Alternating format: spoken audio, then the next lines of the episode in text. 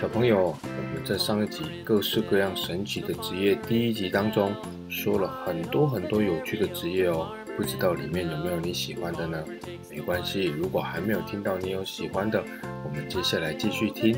在今天的第二集里面，熊爸爸还会继续说很多你听都没听过，或者是想也没有想过的职业哦。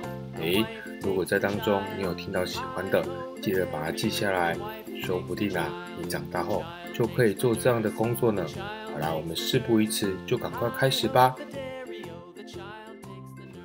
各式各样神奇的职业第二集。有些工作会在很高的地方来进行哦。拉什莫尔山国家纪念公园位于美国的南达科他州。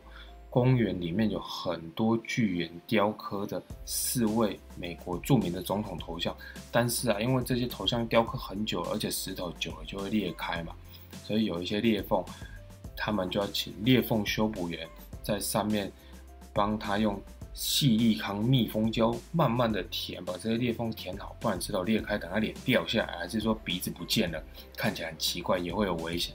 而这些人工作的高度居然是离地面一千七百公尺了，所以他们必须绑着绳子，胆大心细的在这些石雕上去修复哦。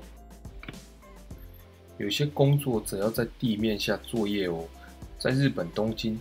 上下班尖峰时段的人潮将地铁挤得水泄不通啊！就是大家看过电视就知道，日本那个电车一到，车上已经很多人了，但是在月台上有更多人要上车，所以当大家挤挤挤挤挤挤不上去，还差一两个人的时候呢，怎么办？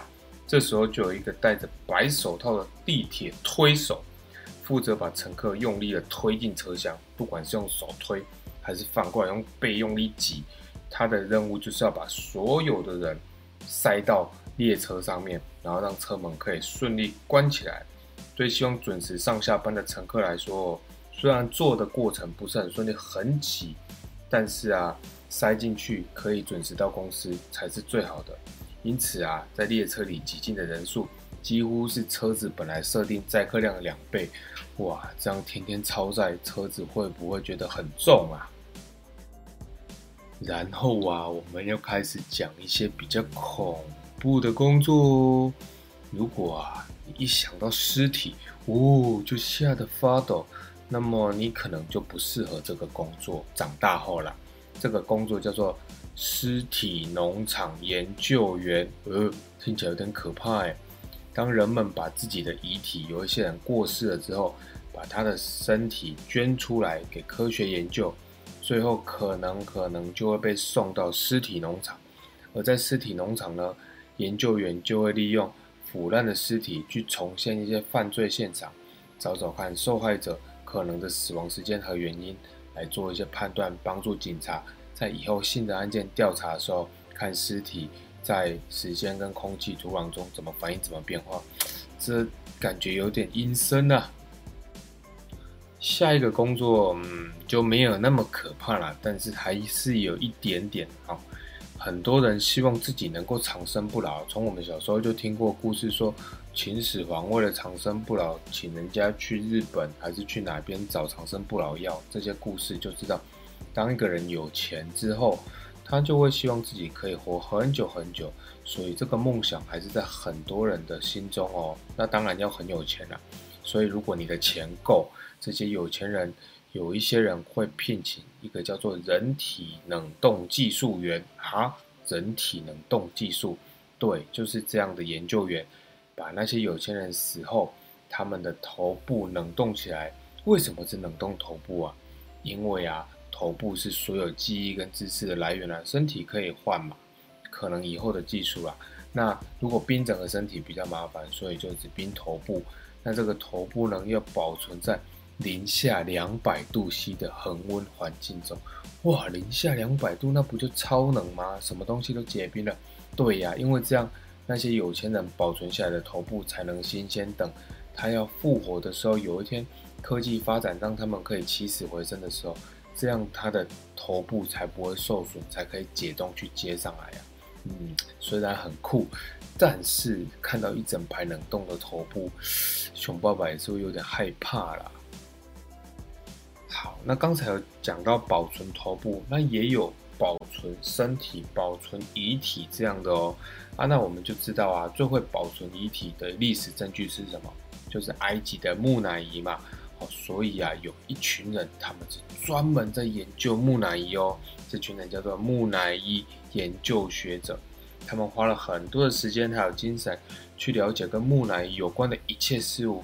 在一九九四年，有一位研究古埃及文物跟木乃伊的学者，按照古埃及人的方法，把真的人哦，应该也是死掉的，把它做成木乃伊哦，去做一些复古的事情。他是近两千年来第一次做这件事情的人呢，所以啊，我们现在看到的木乃伊大部分都是两千年前的，只有这一位一九九四年的学者做了一个现代的木乃伊哦，嗯。这感觉也是有点害怕了。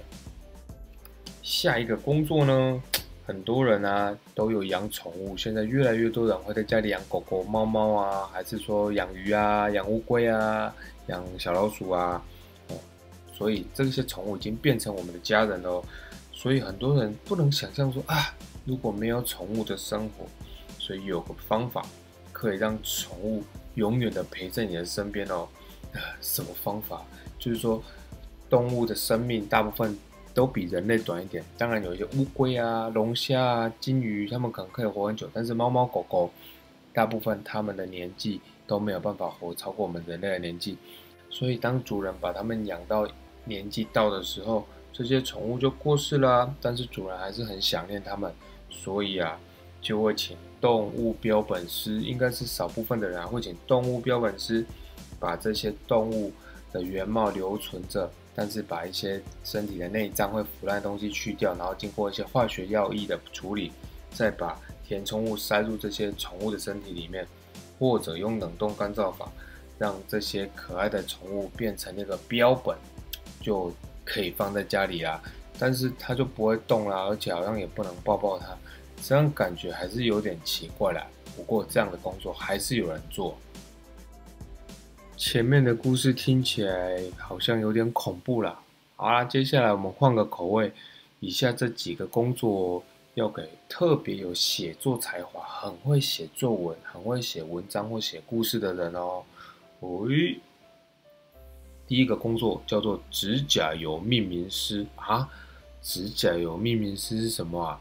这个工作需要花很多的心思来帮指甲油取名字。对，就是帮指甲油来取名字哦，而不是帮指甲，也不是帮人，也不是帮宠物，是帮涂在指甲上的指甲油取名字。事实上，这项工作通常不能靠一个人，要靠一整个团队来脑力激荡，甚至四处去考察、去旅行、找灵感，才能想出一个让人家印象深刻的名称，让这样大家才会想要去买这个指甲油。为什么？因为啊，如果名字取得好。很多人买，销售量大幅提升，公司就可以赚大钱。所以啊，这个指甲的名字一定要取得很特别。比方像熊爸爸就想到说，穿越时空超级无敌宇宙指甲油。哎，这样有人要买吗？呃，可能吧，哈哈。那有一个工作叫做幸运签文写手。幸运签文写手有一位做这个工作的人说啊。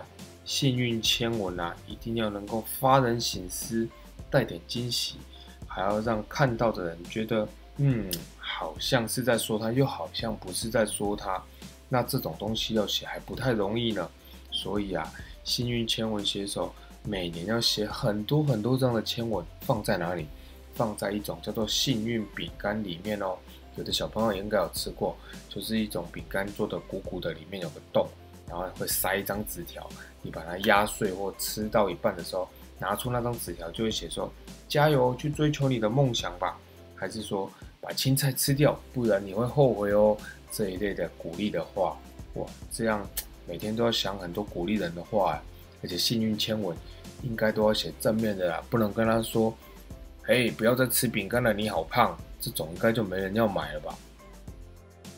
好啦，说了好几个职业，我们休息一下吧。其他的我们在下一集再说喽。那我们下次再见喽，拜拜。